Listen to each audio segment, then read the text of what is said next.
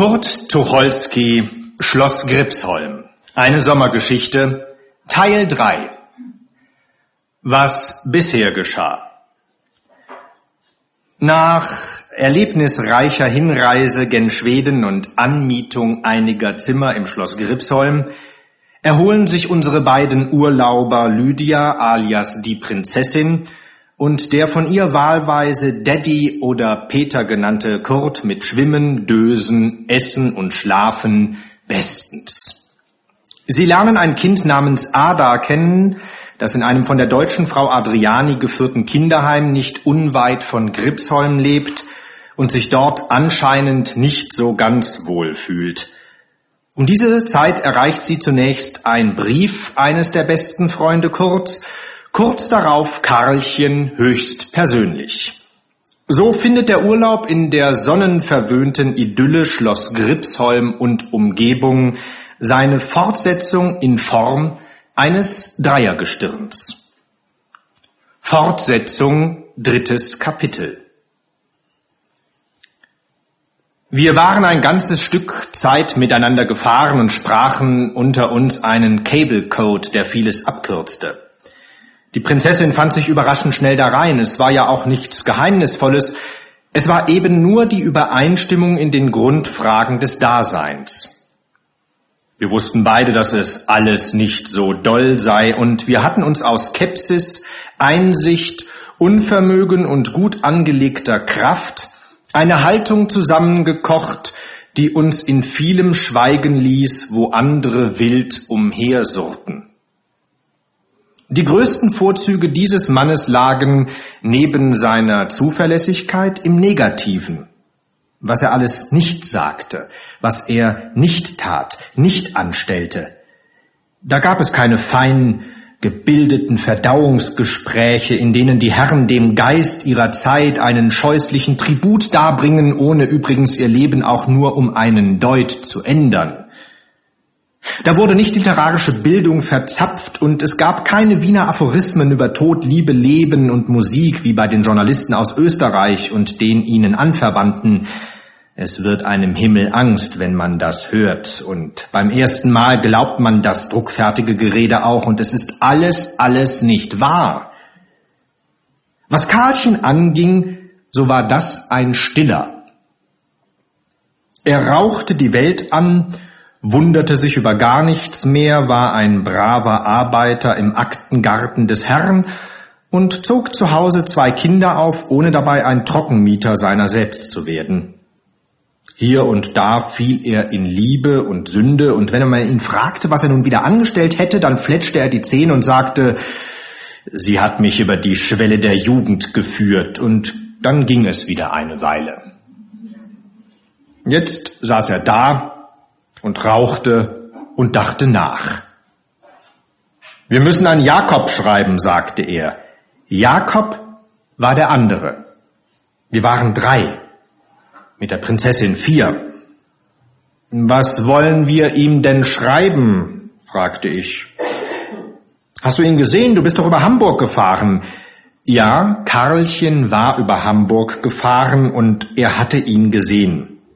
Jakob war der verschrullteste von uns, am Hamburger Wasserwerk sich betätigend, ein ordentlicher, der deshalb auch die Georginen über alles liebte. Georgine, die ordentliche Blume, sagte er, ein Kerl von bunter Verspieltheit und mit 444 fixen Ideen im Kopf. Wir passten gut zueinander.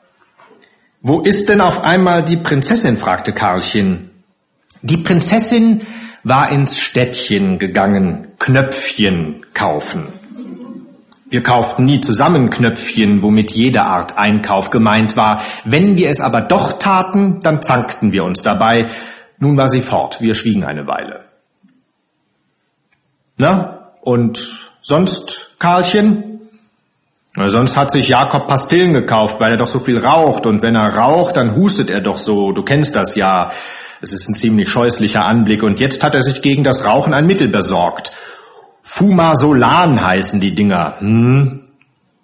Na und? Helfen sie? Nein, natürlich nicht, aber er sagt, seit er das nimmt, verspürt er eine merkwürdige Steigerung seiner Manneskräfte. Das stört ihn sehr. Ob sie ihm die falschen Pastillen eingepackt haben? So ging alles in Jakobs Leben zu und wir hatten viel Freude daran. Gib mal eine Karte, was wollen wir ihm denn? Endlich hatte ich es heraus. Wir wollten ihm eine Telegrammkarte schicken, weil das tägliche Telegramm das ihn gestört und herrlich aufgebracht hätte, zu teuer gewesen wäre. Wir telegrafierten also fortab auf Karten entsetzlich eilige Sachen. Heute diese. Hergeflogenes Karlchen, soeben fast zur Gänze eingetroffen, drahtet sofort. Ob sofort drahten wollt. Stopp. Großmutti leider aus Schaukel gefallen, Großvati. Diese schwere Arbeit hatten wir hinter uns nun ruhten wir aus und sagten erstmal gar nichts. Da kam die Prinzessin. Sie hatte vielerlei Knöpfchen eingekauft. Es ist rätselhaft, was für eine Fülle von Waren Frauen noch in den kleinsten Ortschaften entdecken. Und Geld hatte sie auch nicht mehr, und ich zog mit gefurchter Stirn die Brieftasche und tat mich sehr dick. Dann legten wir uns ins Gras. Geht euch das eigentlich auch so, sagte Karlchen, der hier schon völlig zu Hause war, dass ihr euch so schwer erholt? Erholung ist eine Arbeit, finde ich. Man macht und tut, auch wenn man gar nichts tut, und man merkt es erst hinterher. Wie? Hm, machten wir, wir waren zu faul zu antworten.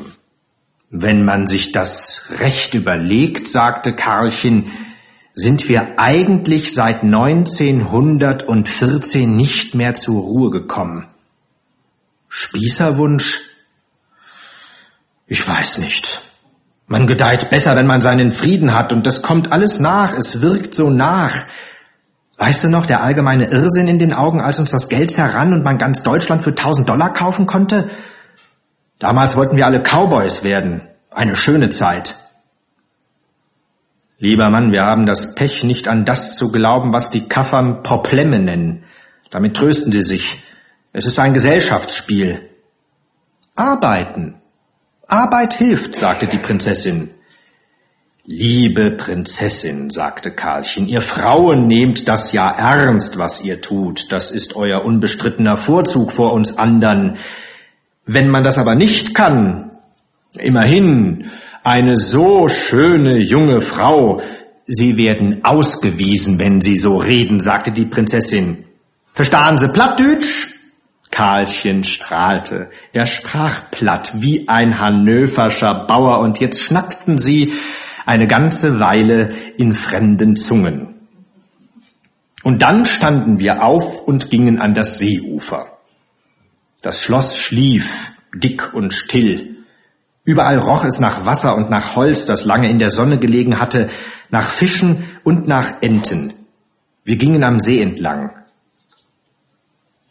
Und ich genoss diese beiden. Dies war ein Freund. Nein, es waren zwei Freunde. Und ich verriet die Frau nicht an den Mann, wie ich es fast immer getan hatte, denn wenn da ein Mann war, mit dem es etwas zu erzählen gab, dann ließ ich die Frau liegen, als ob ich nicht noch eben mit ihr geschlafen hätte. Ich gab sie auf, kümmerte mich nicht mehr um sie und verriet sie voller Feigheit an den ersten Besten. Dann ließ sie los und dann wunderte ich mich. Die zwei sprachen sich in ihren Dialekten über ihre Heimat aus. Sie sagten, wo man das R aussprechen müsse und wo nicht. Sie ergänzten ihre Schimpfwörterverzeichnisse. Sie wussten beide, was das ist. Niederdeutsch. Es ist jener Weg, den die deutsche Sprache leider nicht gegangen ist. Wie viel kraftvoller ist da alles, wie viel bildhafter, einfacher, klarer. Und die schönsten Liebesgedichte, die der Deutsche hat, stehen auf diesen Blättern. Und die Menschen, was es da im alten Niederdeutschland, besonders an der Ostsee, für Häuser gegeben hat, eine Traumwelt von Absonderlichkeit, Güte und Musik, eine Käfersammlung von Leuten, die alle nur einmal vorkommen. Vieles davon ist nun in die Hände dummer Heimatdichter gefallen, die der Teufel holen möge. Scheinbar gutmütige Bürger, unter deren rauchgeschwängerten Bärten der Grog dampft und die die kraftvolle Männlichkeit ihrer alten Sprache in einen fatalen Brei von Gemütlichkeit umgelogen haben. Oberförster des Meeres. Manche haben sich den Bart abrasieren lassen und glauben nun, wie alte Holzschnitte auszusehen. Aber es hilft ihnen nichts. Kein Wald rauscht ihnen, kein Meer rauscht ihnen, ihnen rauscht der Bart. Ihre Gutmütigkeit verschwindet im Augenblick, wo sie etwas verwirrt in die neue Zeit starren und auf den politischen Gegner stoßen. Dann krabbelt aus ihnen ans Licht, was in ihnen ist, der Kleinbürger. Unter ihren Netzhemden schlägt ein Herz im Parademarsch. Das ist nicht unser Plattdeutsch, das nicht. Niederdeutschland aber geht nicht ein. Es lebt und wird ewig leben, solange dieses Land steht. Dergleichen hat es außerhalb Deutschlands nur noch einmal gegeben, aber da auf dem Rücken einer dienenden, nicht gut behandelten Kaste in Kurland. Doch der Niederdeutsche ist anders. Seine Worte setzt er bedächtig und sie sind gut und darüber sprachen die beiden. Und ich wusste, das Beste an der Prinzessin stammte aus diesem Boden. Und ich liebte in ihr einen Teil dieses Landes, das einem so sehr schwer macht, es zu lieben, dessen ratlose Seelen es für eine Auszeichnung halten, gehasst zu werden. Da war die Zeit, da war sie wieder. Nein, für uns gibt es wohl keine Ferien. Die beiden aber schnackten unentwegt. Jeder pries sein Plattdeutsch. Als das allein wahre und schöne, das des anderen wäre ganz falsch. Jetzt waren sie bei den Geschichten angelangt. Die Prinzessin erzählte die vom Schuster Hagen, dem der Amtsverwalter sein Prost Neujahr zugerufen hatte, ich wünsche auch viel Glück, das nie Meisting. Und der andere hatte dann verehrungsvoll über den ganzen Marktplatz zurückgebrüllt. Ins Gegenteil, ins Gegenteil, Herr Amtsverwalter. Und jene vom Schulzen Hacher, der seinen Ochsen auf die Ausstellung brachte und dazu sprach, ich dau dat nicht für Geld, ich dau dat bloßen für de Blamage. Und dann wieder Karlchen, wie Dörten, Mathilde und Sophie, die neugierigsten Mädchen in ganz Zelle, ihn gefragt hatten, wer denn der junge Mann wäre, der jetzt immer morgens durch die Straßen ginge. Er konnte es ihnen nicht sagen. Und dann hatte er sie nachts geweckt, das ging gut, denn sie wohnten parterre, und als sie ganz erschreckt ans Fenster kamen, alle drei, ich wollte den Dämen nur sagen, der Herr von heute Morgen hat fromme Bücher verkauft. Und dann sangen sie schöne Lieder, immer eins nach dem anderen. Die Prinzessin auf dem Berge Sinai, da sitzt die Mutter Pietschen und wenn sie nichts zu essen hat, dann Karlchen, wie ist das mit dem lullerchen Schlaf heute Nachmittag? fragte sie plötzlich. Karlchen sang gerade, sie trug ein bunt kariertes Kleid, mir tut mein Geld noch heute leid. Nein, sagte er, heute Nachmittag tun wir einen schönen Spaziergang, das ist gut für den Dicken und wir schlafen dann nachts besser. Der Dicke war ich. Wohlwollend musterte mich sein Blick. Wenn man euch junges Volk so sieht, gut erholt seid ihr. Und so fühlten wir uns auch.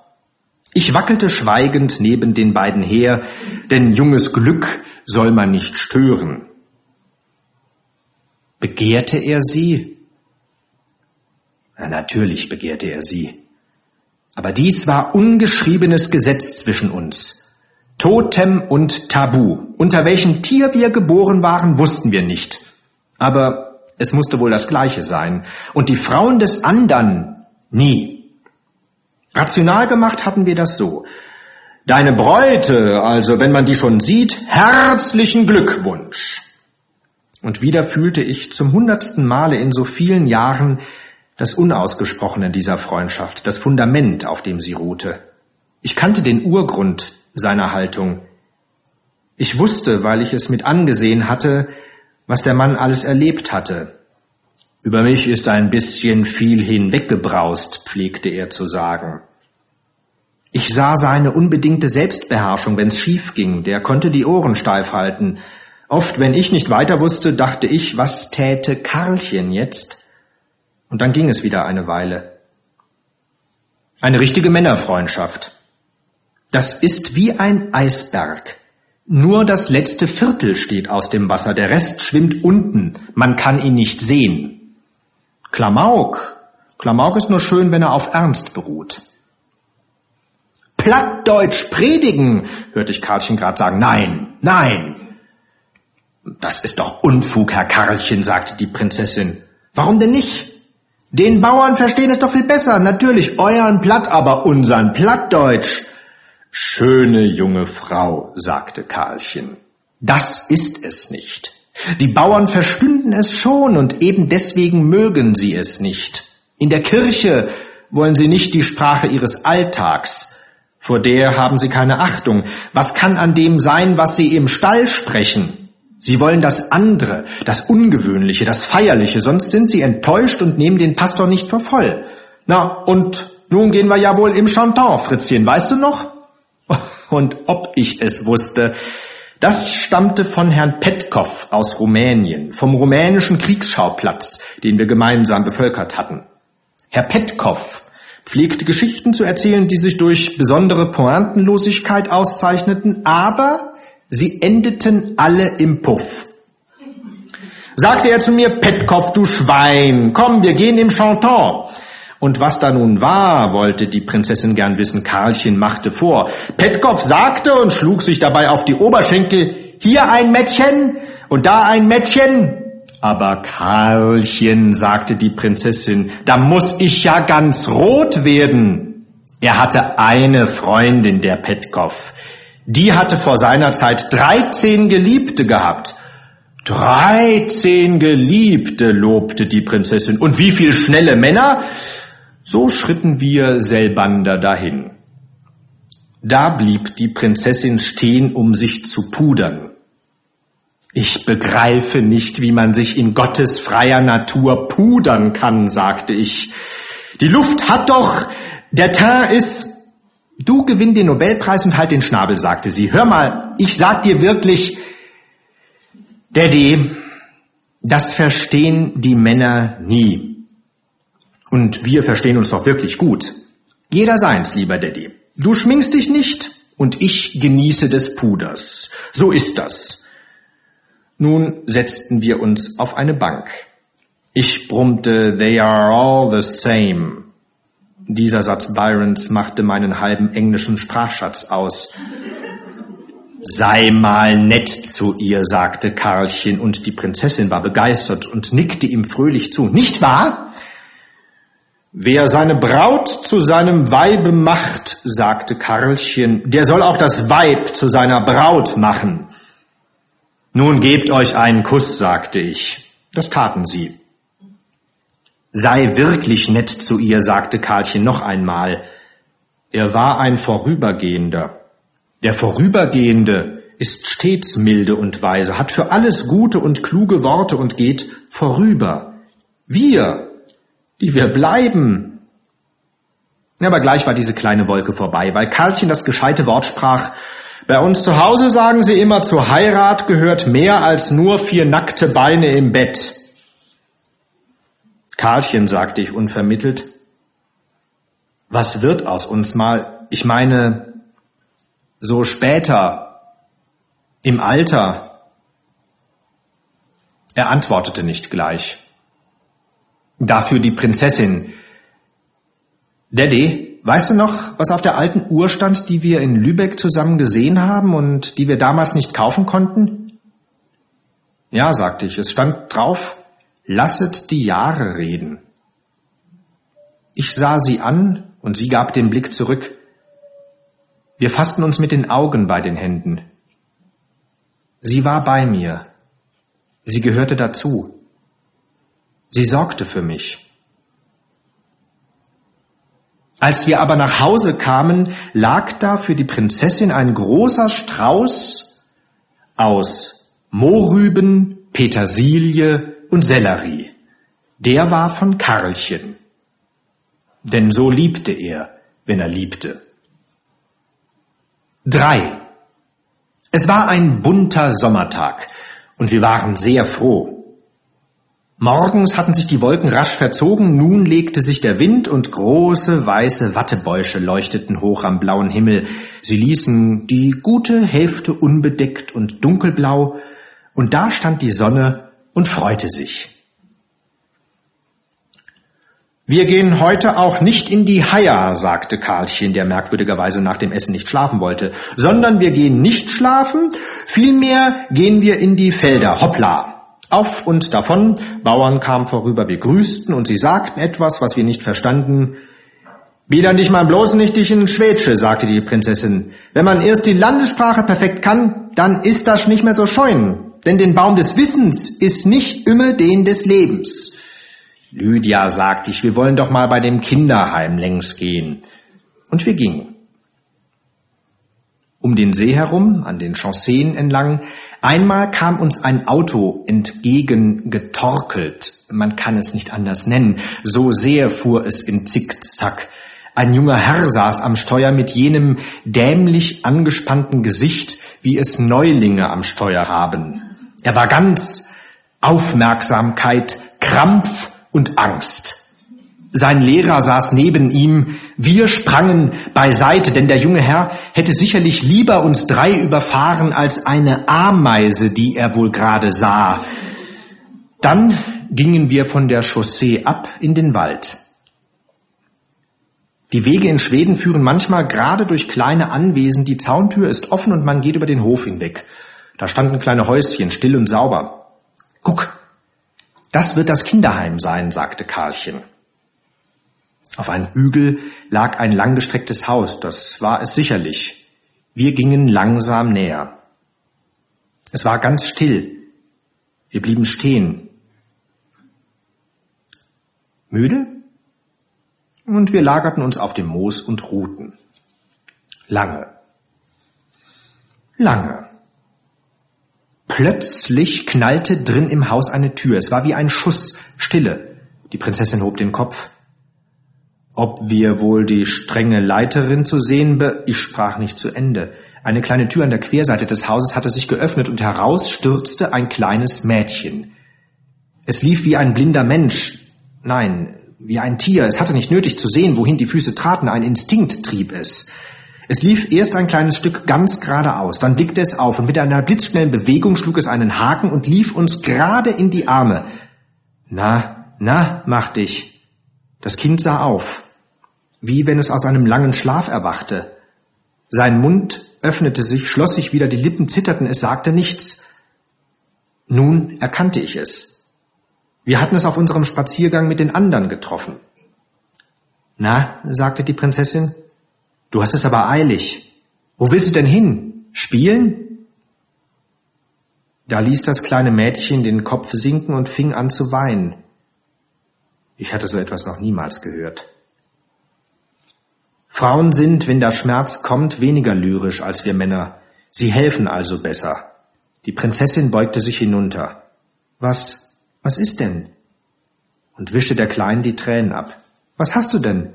Wer hat dir denn etwas getan? Das Kind schluchzte. Ich. Sie. Ich bin schon mal weggelaufen. Heute. Die Frau Direktor. Lisa Wedigen hat gestohlen. Sie will mich hauen, sie will uns alle hauen. Ich bekomme heute nichts zu essen. Ich will zur Mutti, ich will zur Mutti. Wo ist denn deine Mutti? fragte die Prinzessin. Die Kleine antwortete nicht. Sie starrte ängstlich auf das Haus und machte eine Bewegung, als wollte sie fortlaufen.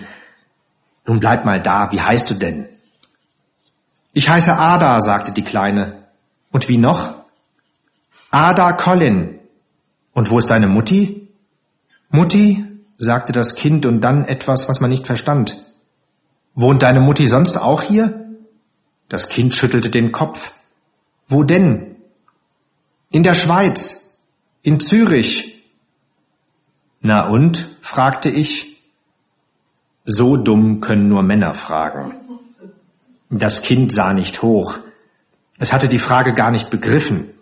Wir standen herum, etwas ratlos. Warum bist du denn weggelaufen? Nun erzähl das mal ganz richtig. Erzähl mal alles, fing die Prinzessin wieder an. Die Frau Adriani haut uns. Sie hat uns heute kein Essen gegeben. Ich will zu Mutti, ich will zu Mutti.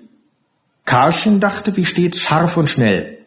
Lass uns doch mal aufschreiben, wo die Mutter wohnt, sagte er. Sag, fragte die Prinzessin, wo wohnt denn deine Mutti?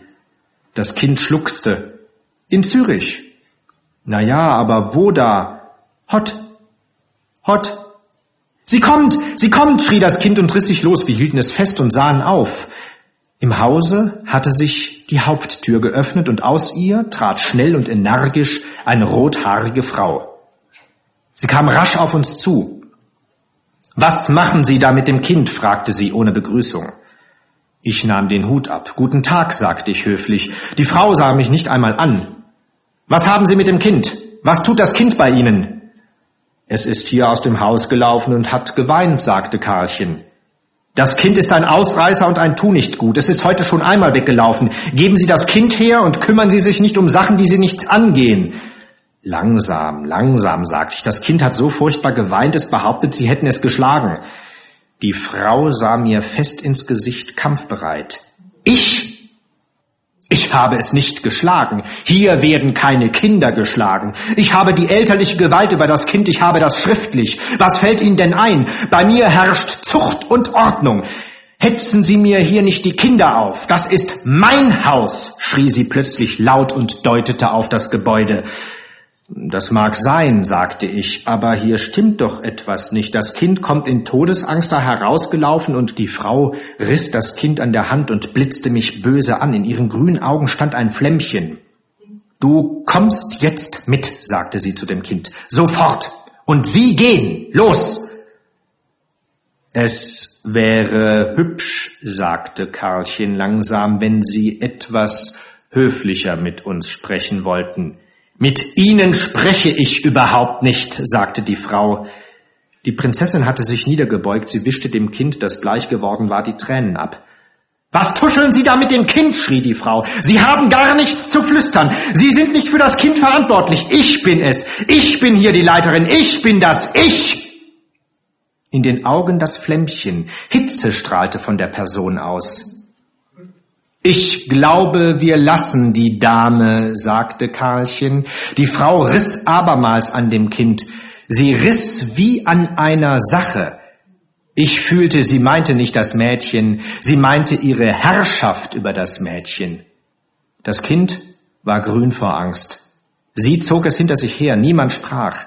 Jetzt war sie am Haus. Ich machte eine halbe Bewegung, als wollte ich etwas aufhalten. Nun verschwanden die beiden durch die große Tür, die Tür schloss sich, ein Schlüssel knirschte aus. Da standen wir. Ganz hübsch, sagte Karlchen. Die Prinzessin steckte ihr Taschentuch fort. Ihr seid alle beide kolossale Esel, sagte sie energisch. Gut, sagte ich, aber warum? Kommt mit. Wir gingen ein Stück in den Wald hinein. Ihr, sagte die Prinzessin, Krieg können wir hier nicht machen, das sehe ich ja ein, aber wir wollen doch dem Kind helfen, nicht wahr? Na, und wie heißt die Mama? Colin, Frau Colin, sagte ich sehr stolz. Gut, und wie willst du jetzt helfen? Na, das war richtig. Wir wussten ja die Adresse nicht. Zürich. Zürich. Was hatte das Kind da gesagt? Ich habe ihr leise gesagt, fuhr die Prinzessin fort, wir kämen nach einer halben Stunde an das Haus, sie soll versuchen, uns auf einem Zettel die Adresse herauszuschmuggeln. Ich kann mir nicht denken, dass den klappen wird, das arme Kind ist Schuh und Schuh verängstigt. Na, wir können schon mal sehen. Nein, ist das ein Drachen. Der ist aber wetterbörstig. Sie spuckt nix führt. Eine famose Frau, sagte Karlchen, die möchte man heiraten. Also ich muss ja sagen, ich muss ja schon sagen, legen wir uns ein bisschen auf die Wiese, sagt die Prinzessin. Wir legten uns. Hast du das gesehen, Karlchen? sagte ich. Der Alten haben sich richtig die Haare gesträubt. Ich habe so etwas noch nie gesehen. Man kann den Hintern schminken, wie man will, sagte Karlchen, es wird kein ordentliches Gesicht daraus. Die Frau. Still, sagte die Prinzessin. Wir lauschten. Aus dem Haus, das ein Stück zurücklag, drang eine Stimme, eine hohe, keifende Stimme. Man konnte nicht verstehen, was da gesagt wurde, man konnte nur hören, dass jemand erregt schrie. Mir wurde heiß. Vielleicht schlug sie das Kind. Äh, machte Karlchen. Die Wiese verschwand, wie durch einen Nebel noch die Altstimme der Prinzessin. Wir gehen nachher gleich an das Haus, wir müssen das. Ein riesiges ovales Rund, oben, unter der steinernen Wölbung ausgespannte rote Tücher. Unten die Arena, dann eine hohe Steinmauer, darüber die ersten Reihen der Zuschauer, Ränge über Ränge, tausende von Köpfen, bis sie sich oben verloren im braunen Licht. Unten, in der Mitte, hing einer an einem Kreuz. Ein Panther sprang an ihm hoch und riss ein Stück Fleisch nach dem andern. Der Mann schrie nicht.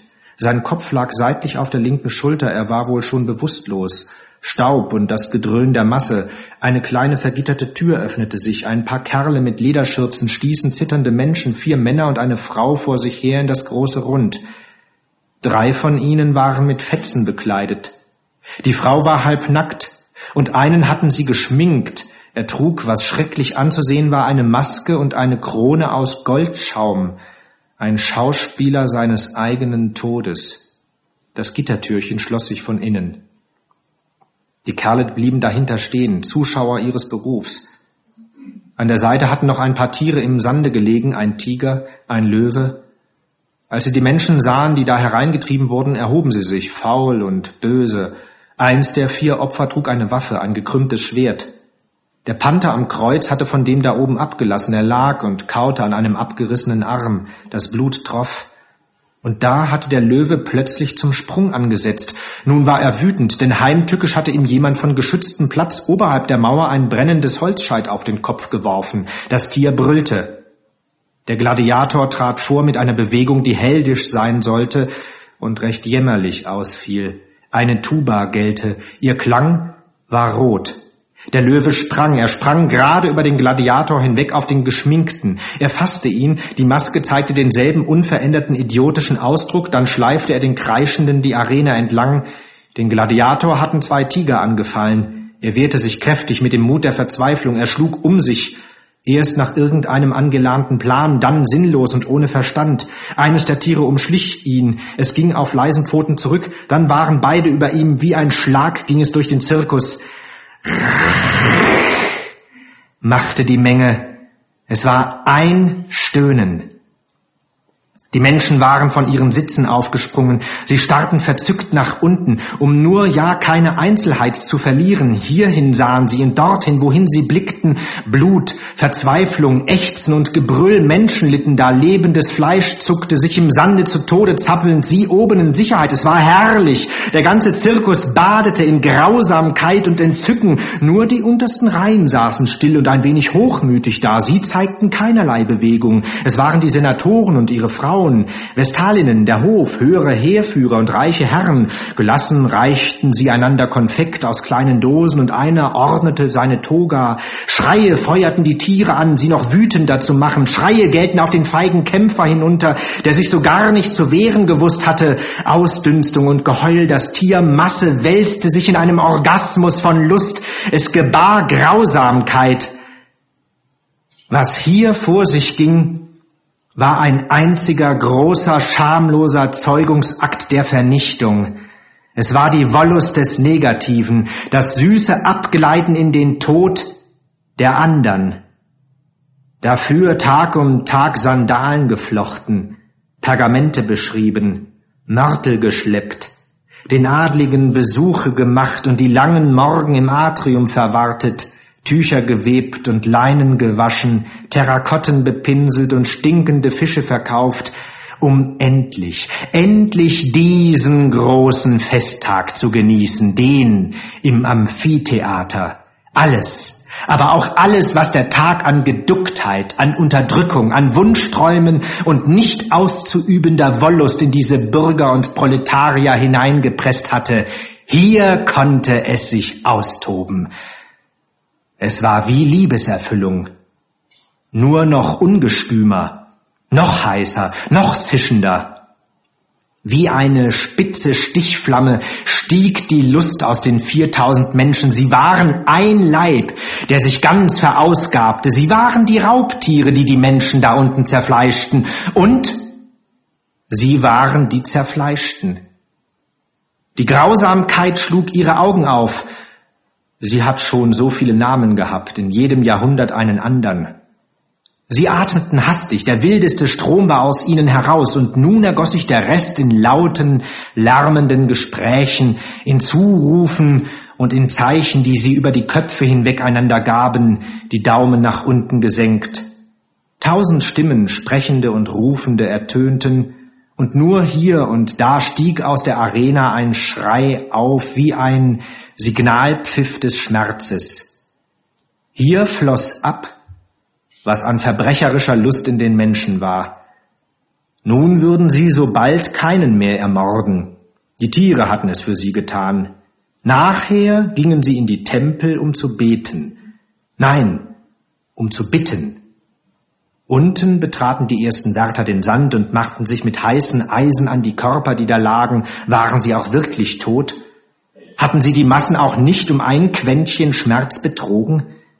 In einer Ecke kämpfte einer um seine verzuckenden Minuten, die Tiere verschwanden fauchend und aufgeregt satt durch die kleinen Gittertüren, der Sand wurde gefegt und oben in den höchsten Rängen verbrodelte die letzte Lust, die das Leben am Leiden gefunden hatte. Was hast du? fragte die Prinzessin. Nichts, sagte ich. Ihr meint, wir gehen nachher nochmal an das Haus? fragte Karlchen zweifelnd. Natürlich gehen wir, sagte die Prinzessin. Das Kind muss geholfen werden. Wir müssen helfen. Und da stieg in mir etwas auf. Es war eine so dumpfe Wut, dass ich aufstehen und tief einatmen musste. Verwundert sahen mich die beiden an. Plötzlich spürte ich dieselbe Lust an der Zerstörung, am Leiden der anderen, diese Frau leiden machen zu können. O Wonne des guten und gerechten Kreuzzuges, du Laxier der Unmoral! Mit einem kalten Wasserstrahl löschte ich das aus, während ich ausatmete. Ich kannte den Mechanismus dieser Lust. Sie war doppelt gefährlich, weil sie ethisch unterbaut war. Quälen, um ein gutes Werk zu tun. Das ist ein sehr verbreitetes Ideal. Gehen wir? Wir gingen. Als wir das Haus wieder sahen, waren wir wie auf Kommando still. Einer links, einer hinten herum, sagte Karlchen. Es muss aber einer bei der Prinzessin bleiben, sagte ich. Das Weib ist im Stande und haut. Dann geht ihr da, sagte er. Ich will es von links versuchen. Wir schlichen näher. Das Haus lag still, ganz still. Ob sie uns durch ein Fenster beobachtete? Wenn sie nun einen Hund hatte? Immerhin, es war ein fremdes Grundstück, wir hatten hier nichts zu suchen. Die Frau war im Jus. Welch eine preußische Überlegung, ein Kind litt. Los! Still war alles. Weit sah man von hier hinaus am Haus vorbei ins Land. Da lag der Mälersee, da das Schloss Kripsholm, rot mit den dicken Kuppeln und der Mischwald, Tannen und Birken. Psst, machte die Prinzessin. Nichts. Karlchen war nicht zu sehen. Fragend sah ich sie an. Wir gingen langsam weiter und traten vorsichtig auf, als gingen wir auf Eis. War das ein Gesicht hinter einem Fenster, eine kreisrunde Scheibe? Täuschung, es war ein Widerschein. Wir gingen nah am Haus vorbei. Die Prinzessin blickte überall umher. Plötzlich ging sie vorwärts. Rasch, sagte sie. Sie lief auf einen weißen Fleck zu, der unweit des Hauses im Grase war. Da lag ein kleines Stück Papier. Hinten wandelte Karlchen langsam am Zaun vorbei. Die Prinzessin bückte sich, sah das Papier an, hob es auf und schritt rasch weiter. Wir beeilten uns, bis wir aus der Umgatterung heraus waren. Na, sagte Karlchen. Die Prinzessin blieb stehen und las vom Papier Colin, Zürich, Hottinger Straße 104. Die Rückseite eines Kalenderblatts und eine kraklige Kinderhandschrift. Straße war mit einem S geschrieben. Dat haben wir hinter uns, sagte die Prinzessin. Auf in den Kampf, pfiff Karlchen zurück nach Gripsholm. 4. Wir liefen durcheinander wie die Indianer, wenn sie sich auf den Kriegspfad begeben. Alle drei redeten mit einem Mal. Mal langsam, sagte das kluge Karlchen. Telegrafieren, ihr seid ja verdreht. Wir schreiben jetzt erstmal an die Frau einen vernünftigen Brief. Und da muss drinstehen, was sich nun begab, das möchte ich nicht noch einmal durchmachen. Es war eine Schlacht. Es wurde nicht ein Brief geschrieben, es wurden 14 Briefe geschrieben. Immer einer nach dem anderen. Dann drei zu gleicher Zeit und während ich auf meiner Maschine herumhackte, bis sie heiß wurde, schrieben die beiden anderen emsig ihre Bogen voll. Es war wie eins dieser altmodischen Gesellschaftsspiele. Was tut er, was tut sie, wo lernten sie sich kennen? Und jeder wollte zuerst seins vorlesen, jeder fand seinen, schrieb am allerfeinsten und die der anderen von oben bis unten unmöglich. Unmöglich, sagte die Prinzessin. Das ist ja Kinderkram, ist das ja. Ich wollte etwas erwidern. Du bist ja so klug, sagte sie. Du schock mir mal eine Buddel, sin hochtit, nur dem du dat lief. Und dann fing das alles wieder von vorne an. Schließlich blieben drei Entwürfe übrig zur engeren Wahl. Karlchen hatte einen juristischen Brief geschrieben, ich einen feinen und die Prinzessin einen klugen. Und den nahmen wir. Darin war knapp und klar erzählt, was wir gesehen hatten, nur dass wir uns nicht in die Collinschen Familienangelegenheiten einmischen wollten und dass sie nur ja nicht an die Frau schreiben sollte. Das gäbe bestimmt ein Unglück und sie brauchte sich nichts zu beunruhigen. Wir würden inzwischen sehen, was sich machen ließe, aber sie möchte uns erlauben, einmal mit ihr zu telefonieren. So, sagte die Prinzessin und klebte zu. Das hätten wir. Gleich weg mit ihm auf die Post. Als der Brief in den Kasten plumpste, fiel uns je ein Stein vom Herzen. So ein Kind, sagte ich, so ein kleiner Gegenstand. Und da lachten mich die beiden heftig aus. Gib mir mal ein Zigarettchen, sagte Karlchen, der gern anderer Leute Zigaretten rauchte und ihre Zahnpasten benutzte. Freundschaft muss man ausnutzen, pflegte er zu sagen. Wisst ihr auch, sagte er in die abendliche Stille, während wir langsam durch die Straßen von Marifred gingen und uns die Schaufenster ansahen, dass ich morgen Abend fahre? Bumm, das hatten wir ja vergessen. Die acht Tage waren um. Ja. Wollen Sie nicht noch ein bisschen bei uns bleiben, Karling? fragte die Prinzessin. Gnädigste, sagte der lange Lümmel und streckte den Arm aus. Leider läuft mein Urlaub ab. Ich muss ich muss Herrschaften, das war aber eine anstrengende Konferenz. Er blieb stehen. Na, du bist doch Experte in Konferenzen, du Beamter.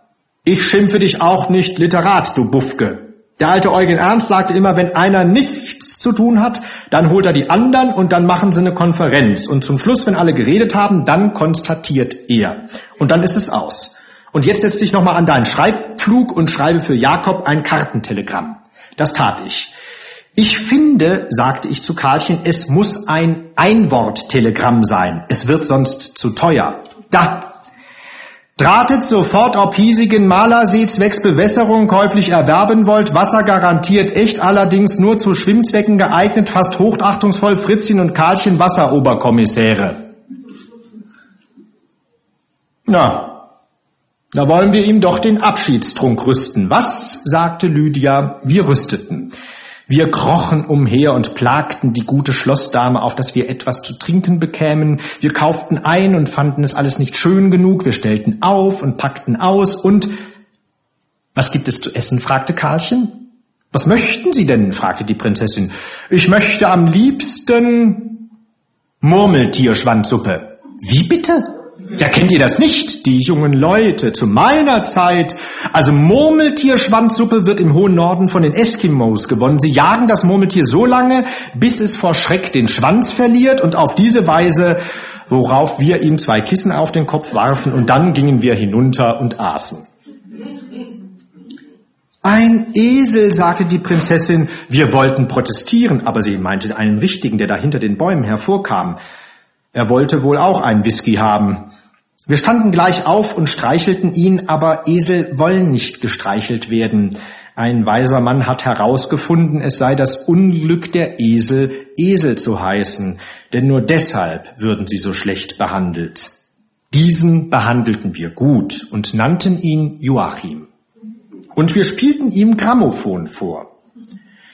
Spül mal ein bisschen was aus Kam, sagte die Prinzessin. Nein, spiel das mit den kleinen Gnomens. Da war ein Musikstück, das hatte so einen kleinen hüpfenden Marschrhythmus und die Prinzessin behauptete, dazu müsste ein Pantomime vonstatten gehen, in der kleine Zwerglein mit Laternlein über die Bühne huschten.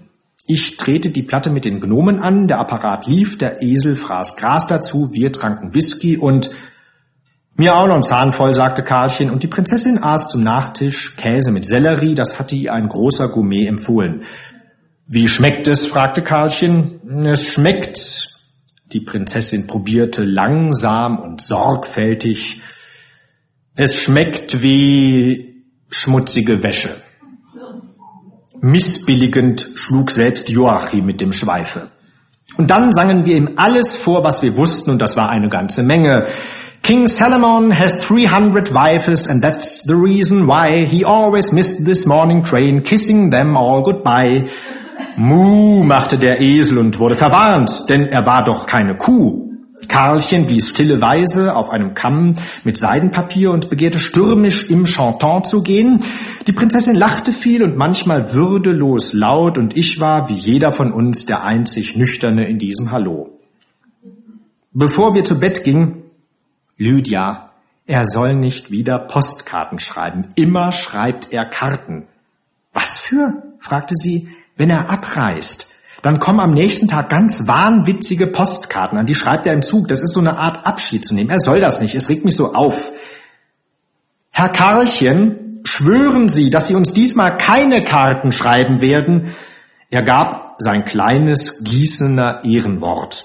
Wir trollten in die Haier und brachten ihn am nächsten Abend an den Bahnhof zu dem kleinen Schnaufewagen und die beiden gaben sich einen Abschiedskuss, der mir reichlich lang erschien.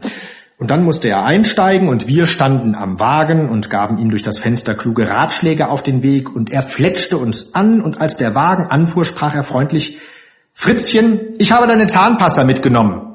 Ich war vor Aufregung meinen Hut nach ihm und er trudelte beinahe unter die Räder und dann winkte er und dann verschwand das Bähnlein um die Ecke und dann sahen wir gar nichts mehr. Und am nächsten Mittag trafen vier Postkarten ein.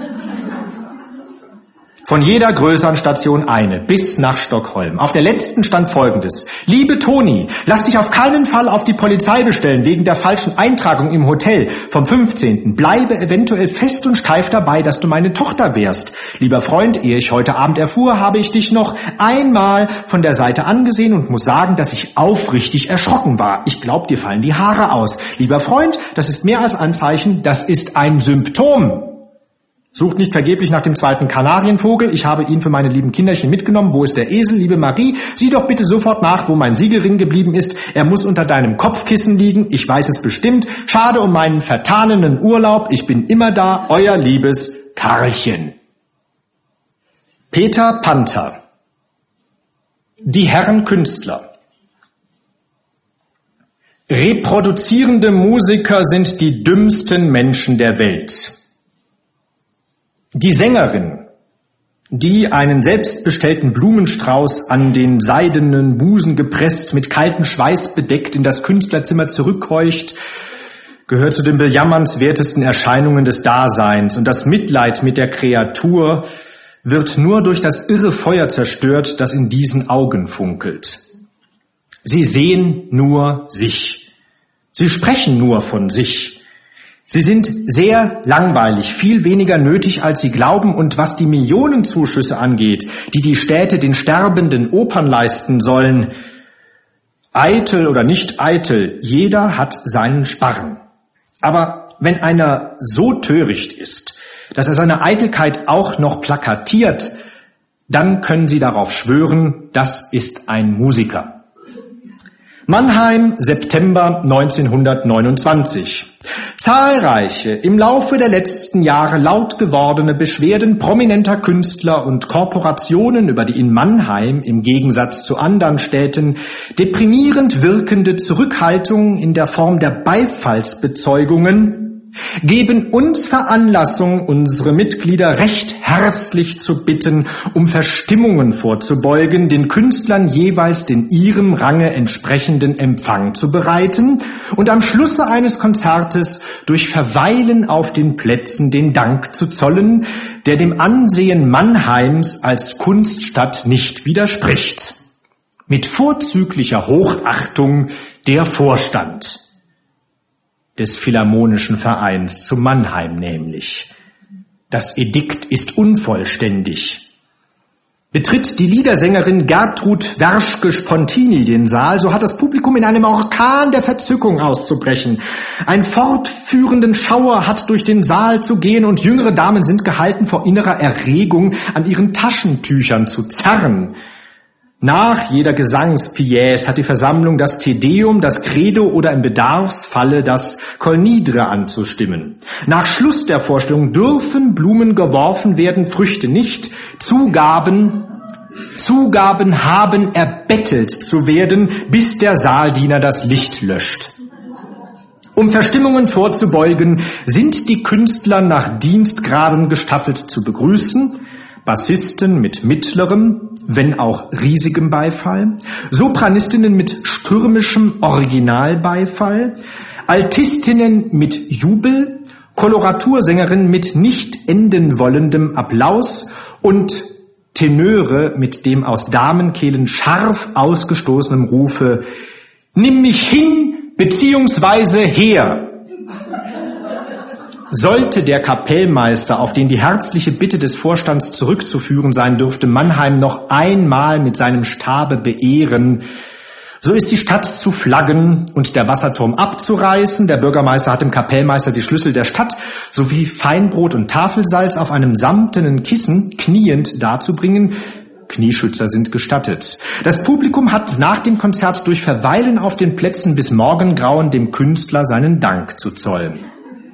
Wackre Mannheimer, klatscht nicht mehr als ihr wollt.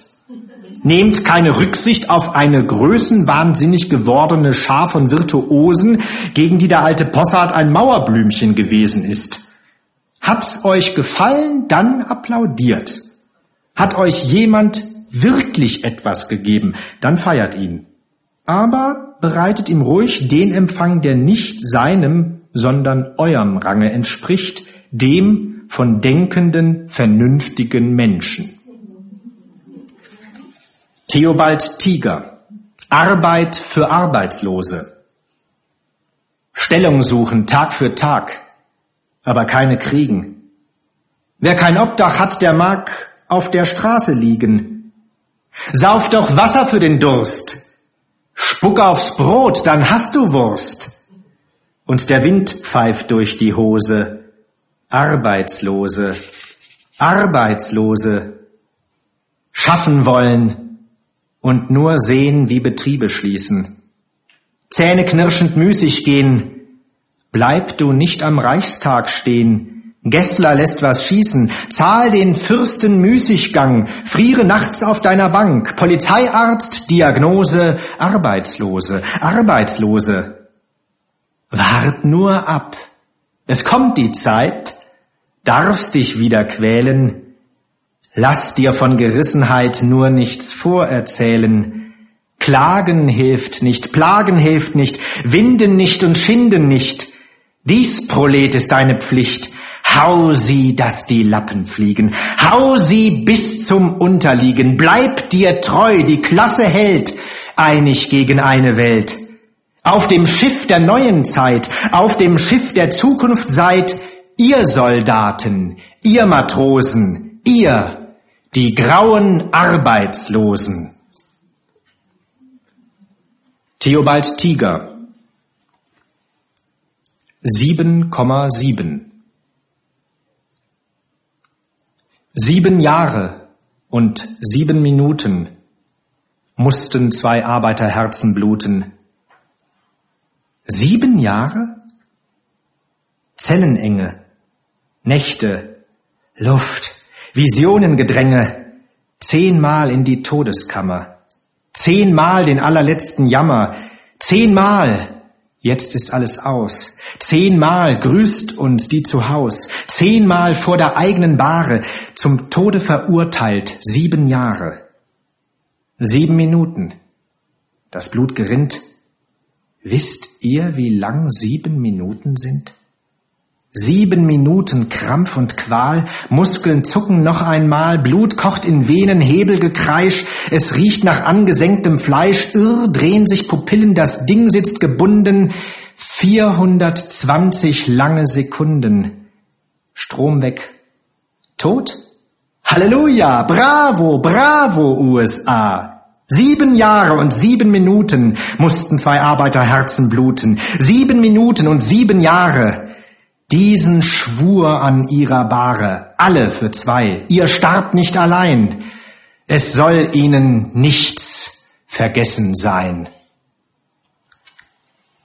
Peter Panther. Dicke Bücher. Da hat sich eine neue Verlegerunsitte eingebürgert, die für Bücherverkäufer, Autor und Buch die gleichen bösen Folgen hat.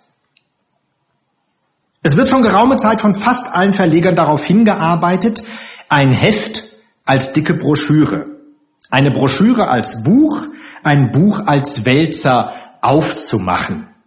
Die Mittel dazu sind dickes Schwindelpapier, das so tut, als ob, ist aber weich und bauschig wie Löschpapier, bläht das Buch auf, täuscht wer weiß was vor, kleiner Satzspiegel, falsch verstandene Lehren vom Rand und von Breiten- und Höhenproportionen haben dazu geführt, dass der Text bei manchen Büchern wie eine einsame Briefmarke im Weißen Meer dasteht.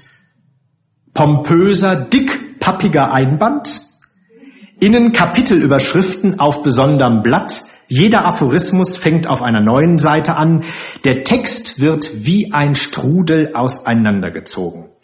Das sieht wie ein richtiges Buch aus, kostet auch so viel und mehr. Ist aber in den meisten Fällen ein Heftchen, ein dünnes, murksiges Ding, das, hätte man es gesetzt, wie sich's gehört, noch nicht sechs Bogen füllte. Der Verleger macht zwölf draus. Der Bücherkäufer wird erstens damit getäuscht, denn er liest den ganzen Kram, für den er vielleicht sieben Mark bezahlt hat, in einer Stunde herunter. Er hat die Ware überbezahlt. Der Autor wird zweitens geschädigt, denn diese Sorte Bücher sind alle viel zu teuer. Und darunter leidet der Absatz und also der Schriftsteller. Und das alles, weil angeblich am billigen Buch nichts verdient werden kann. Und das alles, weil die Organisation des Sortiments nicht gut ist, weil die Leute nicht Bescheid wissen, Trotz aller Kurse, weil sie ihre Ware verkaufen, wie ich Kriegsschiffe verkaufen würde, wenn ich welche hätte.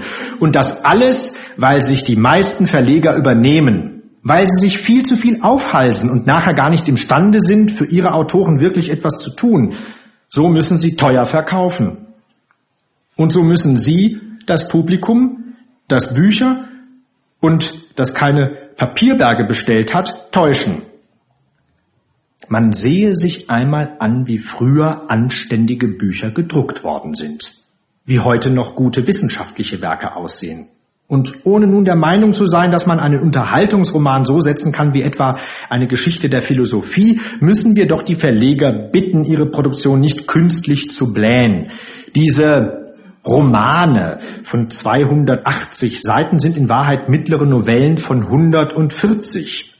Die dick angeschwollenen Tierbücher kleine Bändchen, die bei anständigem Satz gut und gerne ihre zwei Mark wert sind, aber nicht sechs. Es ist ein Unfug, der in dieser Ausstattung steckt, ein Unfug und eine bewusste Täuschungsabsicht. Das Publikum will was in der Hand haben. Ein Buch, meine Teuren, keinen Packen weiches Papier. Und dann wundert ihr euch, wenn eure Bücher nicht gehen. Es gibt viele Gründe.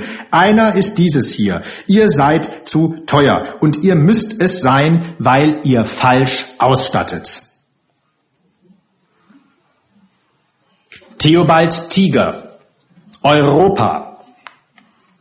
Am Rhein, da wächst ein süffiger Wein, der darf aber nicht nach England hinein. By British. In Wien gibt es herrliche Torten und Kuchen, die haben in Schweden nichts zu suchen. Köp svenske Ware. In Italien verfaulen die Apfelsinen. Lasst die deutsche Landwirtschaft verdienen. Deutsche, kauft deutsche Zitronen. Und auf jeden Quadratkilometer Raum träumt einer seinen völkischen Traum. Und leise flüstert der Wind durch die Bäume, Räume sind Schäume. Da liegt Europa. Wie sieht es aus? Wie ein bunt angestrichenes Irrenhaus. Die Nationen schuften auf Rekord, Export, Export. Die andern, die andern sollen kaufen, die anderen sollen die Weine saufen, die anderen sollen die Schiffe heuern, die anderen sollen die Kohlen verfeuern. Wir, Zollhaus, Grenzpfahl und Einfuhrschein, wir lassen nicht das Geringste herein. Wir nicht. Wir haben ein Ideal. Wir hungern, aber streng national. Fahnen und Hymnen an allen Ecken. Europa, Europa soll doch verrecken, und wenn alles der Pleite entgegentreibt, dass nur die Nation erhalten bleibt. Menschen braucht es nicht mehr zu geben. England, Polen, Italien muss leben. Der Staat frisst uns auf. Ein Gespenst, ein Begriff. Der Staat, das ist ein Ding mit einem Pfiff. Das Ding ragt auf bis zu den Sternen. Von dem kann auch die Kirche was lernen. Jeder soll kaufen, niemand kann kaufen, es rauchen die völkischen Scheiterhaufen, es lodern die völkischen Opferfeuer, der Sinn des Lebens ist die Steuer. Der Himmel sei unser Konkursverwalter, die Neuzeit tanzt als Mittelalter. Die Nation ist das achte Sakrament. Gott segne diesen Kontinent. Und noch einmal Theobald Tiger, das Ideal. Ja, das möchtste. Eine Villa im Grün mit großer Terrasse, vorn die Ostsee, hinten die Friedrichstraße, mit schöner Aussicht, ländlich mondän, vom Badezimmer ist die Zugspitze zu sehen, aber abends zum Kino hast du's nicht weit. Das Ganze schlicht, voller Bescheidenheit. Neun Zimmer, nein, doch lieber zehn. Ein Dachgarten, wo die Eichen draufstehen, Radio, Zentralheizung, Vakuum, eine Dienerschaft gut gezogen und stumm, eine süße Frau voller Rasse und Werve und eine fürs Wochenend zur Reserve, eine Bibliothek und drumherum Einsamkeit und Himmelgesumm. Im Stall zwei Ponys, vier Vollbluthengste, acht Autos, Motorrad, alles längste, natürlich selber, das wäre ja gelacht. Und zwischendurch gehst du auf Hochwildjagd. Ja, und das habe ich ja ganz vergessen. Prima Küche, erstes Essen, alte Weine aus schönem Pokal. Und egal weg bleibst du dünn wie ein Aal. Und Geld. Und an Schmuck eine richtige Portion. Und noch eine Million. Und noch eine Million. Und Reisen und fröhliche Lebensbuntheit und famose Kinder und ewige Gesundheit. Ja, das möchte. Aber wie das so ist, hienieden, Manchmal scheint so, als sei es beschieden, nur peu à peu das irdische Glück. Immer fehlt dir irgendein Stück. Hast du Geld, dann hast du nicht Käten. Hast du die Frau, dann fehlen dir Moneten. Hast du die Geischer, dann stört dich der Fächer. Bald fehlt uns der Wein, bald fehlt uns der Becher. Etwas ist immer. Tröste dich. Jedes Glück hat einen kleinen Stich. Wir möchten so viel haben, sein und gelten, dass einer alles hat. Das ist selten.